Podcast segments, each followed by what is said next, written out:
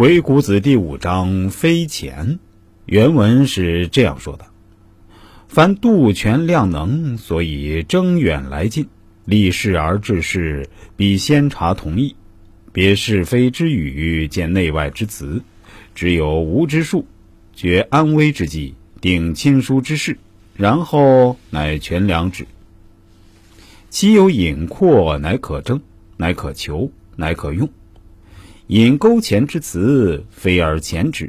勾前之语，其说辞也。诈同诈异，其不可善者，或先争之而后重类，或先重类而后毁之，或以重类为毁，或以毁为重类。用其或称财货，其尾珠玉碧帛彩色以示之，或量能力事以钩之。或伺候渐渐而前之，其是用底细。将欲用之于天下，必夺量全能，见天时之盛衰，知地形之广狭，险阻之难易，人民财货之少，诸侯之交熟亲熟，孰爱孰憎，心意之虑怀，审其意，知其所好恶，乃就说其所重。以非钱之词勾其所好，乃以钱求之。用之于人，则量智能、全财力、料气势，为之书籍；以迎之随之，以钱合之，以义宣之，此非钱之坠也。用之于人，则空往而实来，辍而不失，以究其辞，可前可横，可引而东。可引而西，可引而南，可引而北，可引而反，可引而复。虽复能复，不失其度。是不是大家听得有点晕晕乎乎？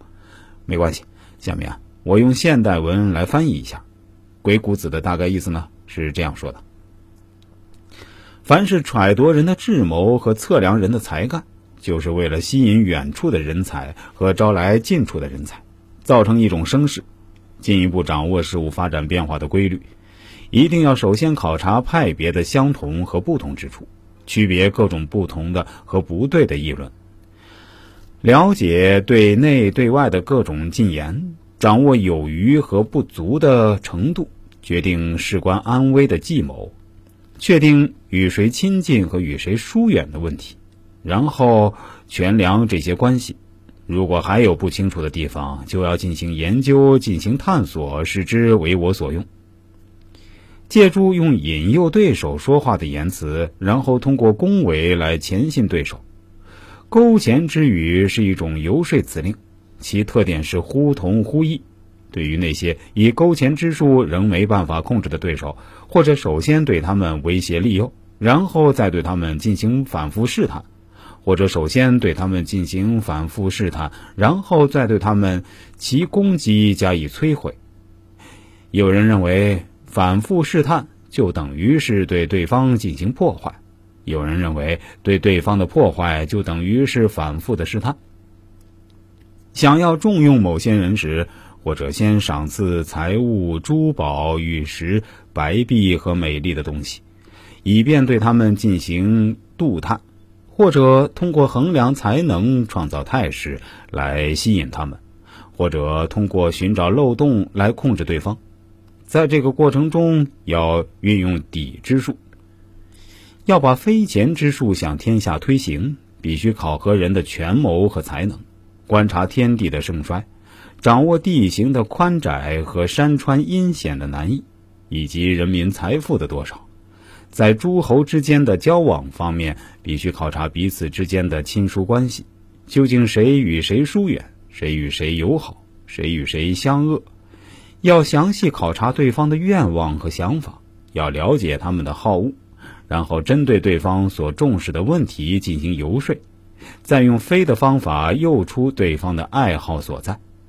最后再用钱的方法把对方控制住。如果把非钱之术用于他人，就要揣摩对方的智慧和能，度量对方的实力，估计对方的士气，然后以此为突破口与对方周旋，进而邹以非钱之术达成协议，以友善的态度建立邦交，这就是非钱的妙用。如果把非钱之术用于他人，